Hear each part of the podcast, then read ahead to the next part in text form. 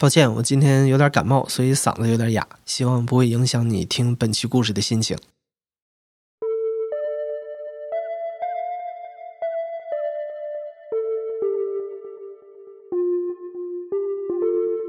你好，欢迎收听故事 FM，我是艾哲，一个收集故事的人。在这里，我们用你的声音讲述你的故事。每周一、三、五，咱们不见不散。火星离地球最近的时候，大概相距五千多万公里。以人类现有的科技，可以在一年内抵达。而且火星上已经证实有水的存在，再加上火星的气温、重力、季节和日夜间隔，相比太阳系中的其他行星都更接近地球，所以火星一直被认为是人类向外太空殖民的首选。二零一三年，一家叫做“火星一号”的荷兰公司公开招募火星移民志愿者。结果有八万多人报名，其中一万多都是中国人。当然，这个项目后来被传出其实是一个骗局。但是看到有那么多的人愿意抛家舍业参加一个近似于自杀的项目，大家还是被这股热情震撼到了。火星一号项目可能不靠谱，但是在2016年，被称为“钢铁侠”的伊隆·马斯克宣布，他的公司 SpaceX 计划在2024年送出第一批火星移民。火星殖民者欢呼雀跃。他们认为这可能是最接近梦想成真的尝试。那为了成为这第一批的火星移民，一些人已经开始着手准备了。其中一位就是我们今天的讲述者。大家好，我是程威，三十七岁，呃，现在的职业呢是不靠谱的天使投资人。其实很早的时候我就有这种想要去外太空。去看一看的这么一个想法，呃，但是那时候可能更多是作为一种呃梦想。但是越向后呢，越发现这个事儿实际上是可行的。呃，尤其是在比如说呃这个 SpaceX 在伊隆马斯克在开始做这个事情的时候，我就突然意识到这个事儿肯定可行。但我比别人意识到早，比如在一零年、一一年的时候，我就意识到这个事儿是可行的了。呃，因为按照当时的计划的时候是二零，那时候还是二零四零年了。实际上现在可能像现在提提前了嘛，对吧？二零四零年的时候，那个时候我不过才呃六十岁。后来我就查，所有的这个航天员，基本上年纪都很大。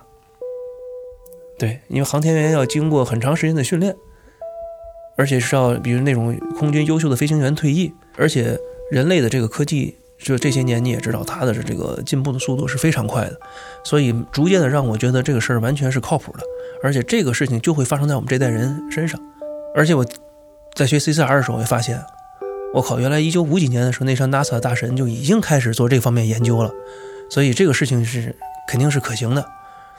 而且我也慢慢意识到，火星旅行对个人、对国家、对整个人类都有巨大的一个。是要超过，比如说哥伦布发现新大陆的这个事情的。呃，对于个人来讲，从小的说就是，呃，能够实现自己的个人的梦想和抱负，在这个过程中呢，最大限度的提升自己的人生的一个价值，对吧？其实我觉得这些实际上只是一个理由，呃，更重要的是，人类的科技和各方面的发展到了这个坎儿的时候，它就必须有一个外溢。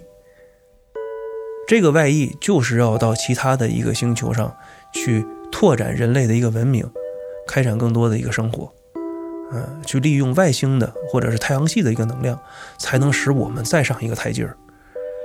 我们现在能做的，在这个地球上的能量和各方面来讲的话是有限的。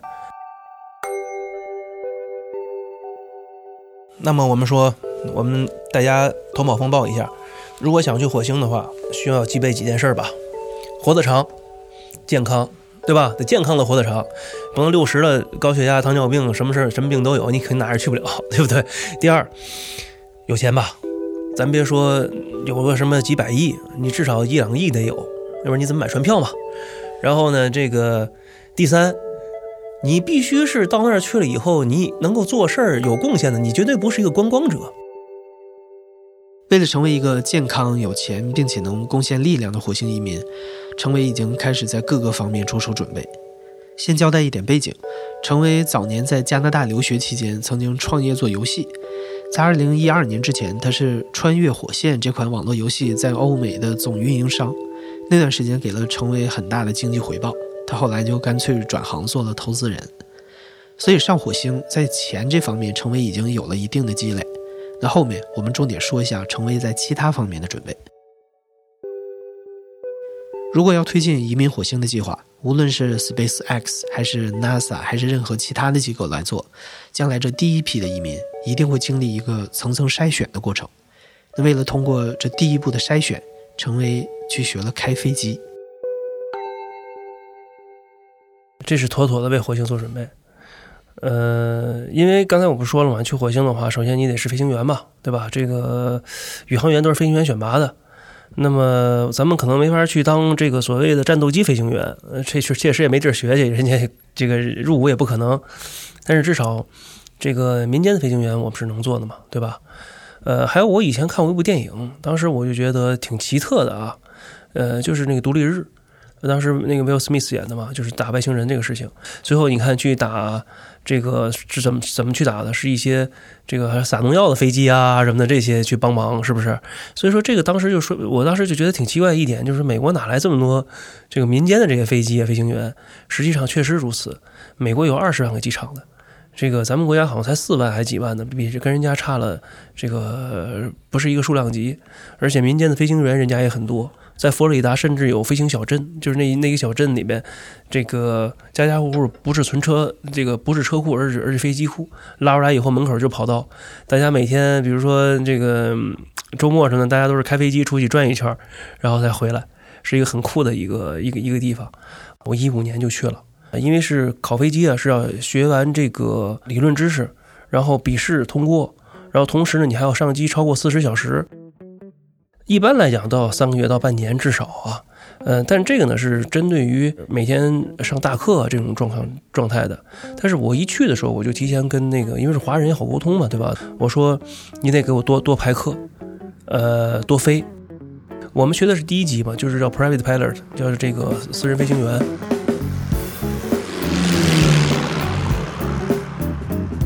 第一次上机觉得，哎呀，飞机好小，因为是那个单引擎的七进式的这个螺旋桨的这这个这个小飞机嘛，呃，而且飞机是人推出去的，那个你在后面推，前面有人拽，就能把它给拉出去。飞机是靠这个呃翅膀上下的气压压力不一样，然后把它托起来的。就是如果空气的流速越快，它的压力就越低。但是当你这个速度不够的时候，这就是失速，失速造成了什么结果？飞机没有浮力了，不够拖着你个飞机了，它就啪就掉下来了嘛。就是要学就学这个，你如何处理和把它改，这个这个这个这个解决这个问题。所以第一次的时候学学失速，我不知道啥嘛，对不对？然后那教练说学失速了，然后呢就是先告诉你把那个引擎先关了，然后就是最慢的速度嘛，对吧？打着，然后呢开始拉那个拉拉机头拉倾角，可是我拉拉了已经拉得很高了。然后那个飞机在滴滴滴滴滴已经报警了，报警声很大嘛，对不对？然后他还让我拉，我然后呢我就不敢拉嘛，对不对？我就是这样就说拉不动了，他呢就砰就使劲拉了一下，使劲拉了一下，就飞机不就扬起来了嘛，对不对？扬起来以后就完全就失速了嘛。然后当时呜一下子感觉这过山车一样嘛，飞机哗就掉下去了，然后掉了五六米或者十米，可能五六米可能不止了，因为在空中嘛，而且最主要是没有心理准备。教练也诚心的不让你有这个身体准备，但第一次完全下一阵，你看吧，这飞机掉下来，突然之间就掉了五六米，然后它就又恢复了。那个教练跟马上跟我说，迅速推那个引擎，呼呼把它推上去，然后就转起来了嘛，有速度了，它就平稳起来，就能往上再再再飞起来了。飞机飞行最难的是在起飞和降落，而且起飞降落是所有的这个事故里基本上是高发的一个一个情况嘛。起飞还好一点，起飞无非就是我们到六十迈的时候就拉拉拉起来，拉拉拉拉起身了，但是不要拉太狠，拉太狠您就容也容易失速嘛，对吧？降落的时候是要看，降落的时候是要排队的，都是由这个塔台根据现实情况来进行安排的。轮到你的时候，你正对着这个跑道下去，跑道是有四个灯的，那个四个灯中间它有这个探照器嘛，它如果探测到你的时候，就证明你的方向是正确的。如果你高过它。这个上，比如上面两个灯是红色的了，对不对？那就证明你这个要要飞出去了。然后你要低于它，下面两灯比如变成红色了，对不对？所以说你要在那保持那个灯都是绿色，在它中间飞过去。等到快到地面的时候有感觉的时候，你要拉一下，这个是要你自己靠感觉的，拉一下，慢慢呜呜呜就下去了。对。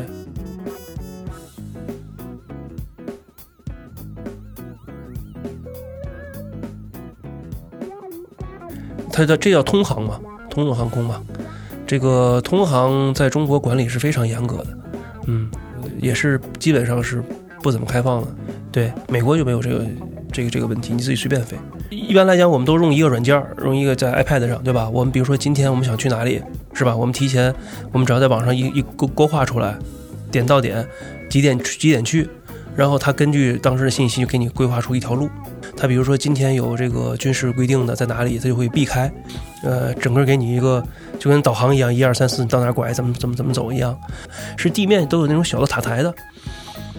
这个小塔台是无人的嘛，事实上就是一个信号接收的这么一个一个东西。云层之下有的是靠眼睛，云层之上的话，实际上就是和地面的这些呃信号接收信息系系统来去进行沟通。嗯，当然不是你主动去沟通了，飞机自己就沟通了。它就知道你在哪里，然后你那个跟着你的这个软件，按照那个航线一点点去飞就可以了。这个过程，呃，也挺长的，也挺枯燥的。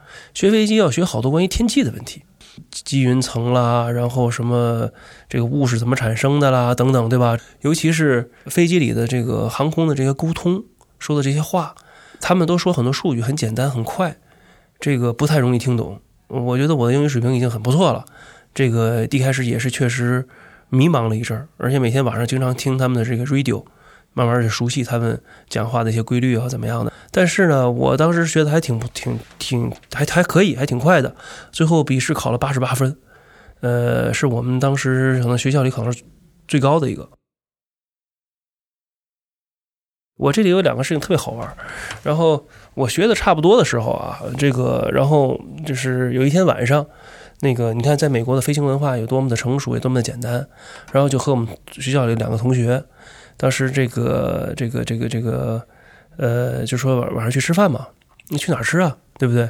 然后就随便一搜，说那个那个洛杉矶有一家饭店不错，这个、这个、这个、这个吃川菜的。然后呢，就晚上大家就开个飞机嘛，嘚儿嘚儿飞过去了，飞过去到那边的是一个小机场，降落了以后。他们都是有 package 的嘛？你降落了以后，就直接你只要在那加油，他就租给你一辆车，六个小时，然后你就开着车去饭店吃饭了。吃完饭以后，你把车往回来一还，然后那油也加好了，你就开飞机再回来。然后这种事儿我们就干过两三次，就觉得没谁了，挺棒的。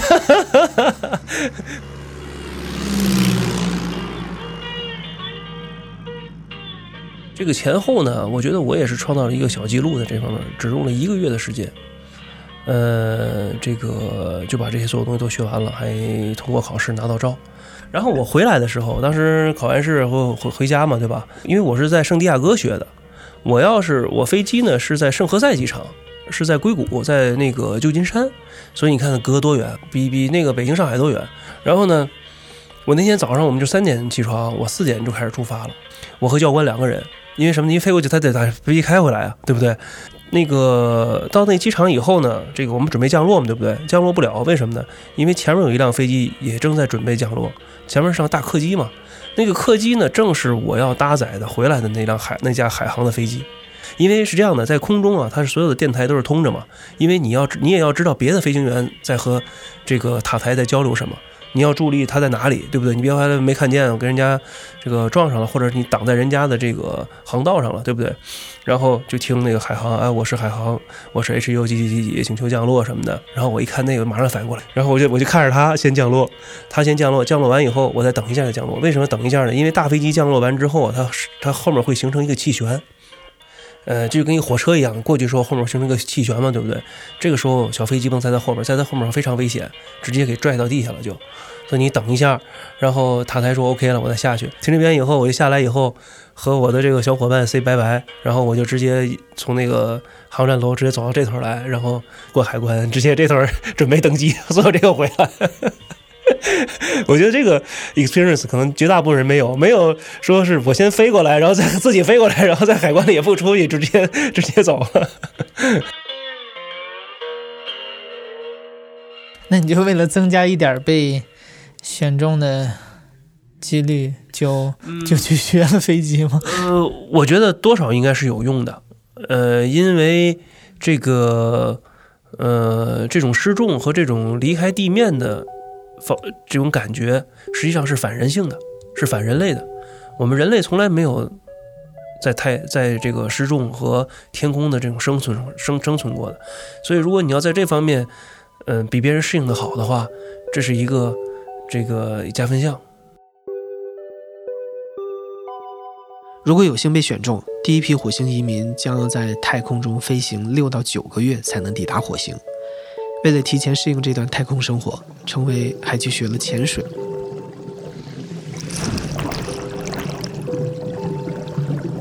学潜水就是第一开始就是很明确的，因为这个整个地球上能够最像太空的地方就在水下，因为重力把它抵消了它的这个这个浮力，它是一个可以作为一个失重的一个状态，对吧？然后呢又没有空气，你是需要靠你的这个呼吸器来进行呼吸，然后要处理各种各样的一个问题，各种各样的危险都伴随左右，所以这个是非常明确的。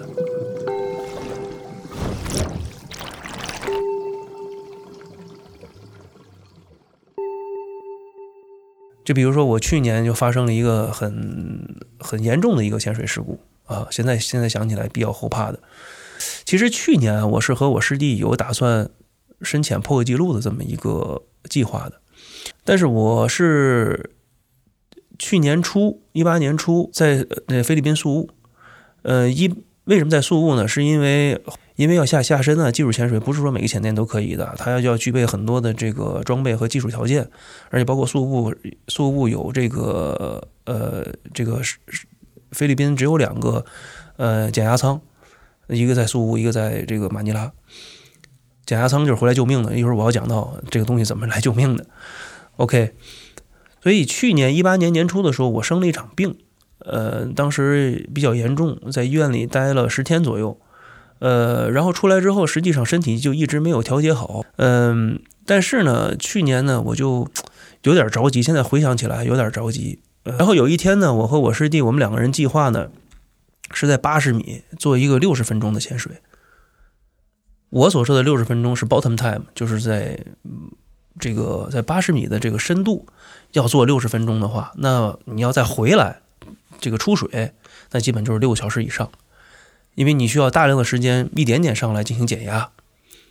我们那天在八十米的时候，一开始 OK 的，我们俩人一人都带了很多的瓶子，然后拿了一个推进器，呃，在缓慢的往那边走，然后走到沿着这个这个这个悬崖，呃，走到那边，然后再往回走。我是在估计在四五十分钟的时候，突然感觉心脏不舒服，就是心慌。我是生完病之后那一阵就有一些心慌的一些问题，呃，一直没找到什么具体的原因。然后在那水下的时候就出现出心慌的感觉，然后我一开始我觉得还能忍受，后来我越觉得越越来越严重，好像这个事情越来越有问题了。然后呢，我就马上用手电筒去晃我的那个师弟，他在我前面，我晃他，他看见我之后，我说往回走，呃，我要上去，然后指着我的心脏，这个这个这个意思就是有问题。嗯、有问题。他很惊讶，嗯，他说这个是什么情况，对不对？现在怎么往上走啊？是不是？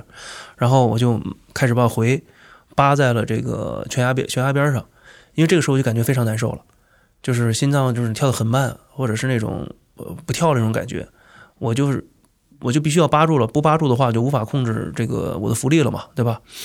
扒住这个呃这个这个这个悬崖边儿，然后呢？我觉得我其实这个事情也救了我自己一命，是我觉得我自己心理素质还不错。我当时会想到了其他的一些，比如说死亡啊这些事情，因为我知道我一看表上水还有五个小时，我操，我想完蛋了。这个时候开始稍心里有稍有些害怕，可是我的心脏能不能在五个小时之内保证我把这个事情完成？这个是一个谁谁也不知道的事情吧。然后呢，我就在那里开始什么都不想，就是调整呼吸，吸呼呼吸这样子，一点一点一点调整。第一开始很难受，很痛苦。然后呢，看着这个闭一会儿眼，然后看一下我的潜水表，这个现在是不是上升的时候？他怎么给我的指示？OK，能上升，再往上扒扒三米，在那摁住了，再待着。其实我师弟是没有任何办法，他只能在旁边看着我。呃，这个就这样，慢慢的调整稍微好一点，我的信心就会越来越足。但是不敢想坏的事情，一想坏的事情，一紧张，心脏更完蛋。然后一点一点一点一点就这样坚持。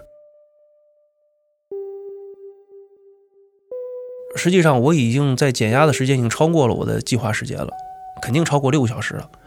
但是当我最后上水的时候，我一上水，全身剧痛。第一反应不用说了，减压病，身体里的氮气没有排排这个排干净，其实也很正常，因为我心脏有问题，当时肯定是跳动什么各方面有问题，它不能够非常，呃，这个正确的不非常正常的去这个我做我的这个身体的血液循环嘛，所以它不能把这个气体顺利的排出去。因为我们上来的时候，到比如说到二十米的时候，就放了一个气球上去了，就是我们叫做这个象拔，放象拔上去，这样的话船就知道我们在哪里，我们的救援船就过来，然后救援船过来的话就准备好东西，我会在我的那个象拔上提前在下面写上字，什么什么问题，然后把它啪一放上去，菲律宾的那个我们的前店里小工一看到，就回去就取了氧气回来了，然后在这等着我，我上来以后感觉第一件事，我靠，全身剧痛。然后让他把一个纯氧的瓶子给我，我又回到六米，在那儿又趴了一个小时。我认为应该差不多了吧。上船以后还是不行，但这个时候我认为已经在水下已经解决不了这个问题了。然后呢，就赶快开船，他们把我拖上船，然后开回岸边，然后我师弟把我背上这个岸，然后我又在游泳池里趴了一会儿。还是解决不了问题，这个时候就越来越痛了，全身就已经动不了了。然后马上又开车去送到这个减压舱那个地方。医生他很清楚这种状况状况了嘛，那就马上签字进这个这高压高压氧舱。减压舱就跟个太空舱是一样的，它的原理是加空气加压，把你加回到水下四十米的状态，然后你大量的吸氧气，把这个让它循环起来。把这个其他的这个气体从血液里带出去，从组织里带出去，你，它逐渐的一点点的在上升，这人就活了。但是时间一定时机时机一定要早要快，要不然的话，它这个气泡在大脑组织里一爆开，你肯定就没戏了嘛。然后进了减压舱，然后又用了八个小时。从减压舱出来，这个才算才算 OK。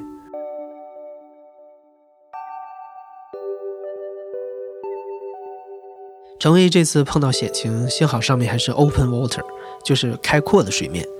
但实际上，程威大部分时间练习的是洞潜，在水下的洞穴里面，就像身处迷宫，一旦出现险情，上方可没有开阔的水面，你要先找到出来的路才行。程威还参加过广西喀斯特水下洞穴的测绘，可以说已经练成了顶尖的技术潜水员。为了移民火星做准备，在这个过程中，程威学过的东西、冒过的险可不止这些。今天的节目算是一个引子，在下一集里你会听到程威为上火星做的其他方面的准备，而且到时候我也会和他有一个对谈，让你了解对于上火星这个想法，他到底是异想天开还是深思熟虑。在听故事 FM 的时候，如果你想阅读本期故事的图文版，或者是想上节目讲你的故事，那欢迎关注故事 FM 的公众号，在那里你能找到所有你需要的内容。你现在正在收听的是亲历者自述的声音节目故事 FM，我是主播艾哲，本期节目由我制作，声音设计彭涵，感谢你的收听，咱们下期再见。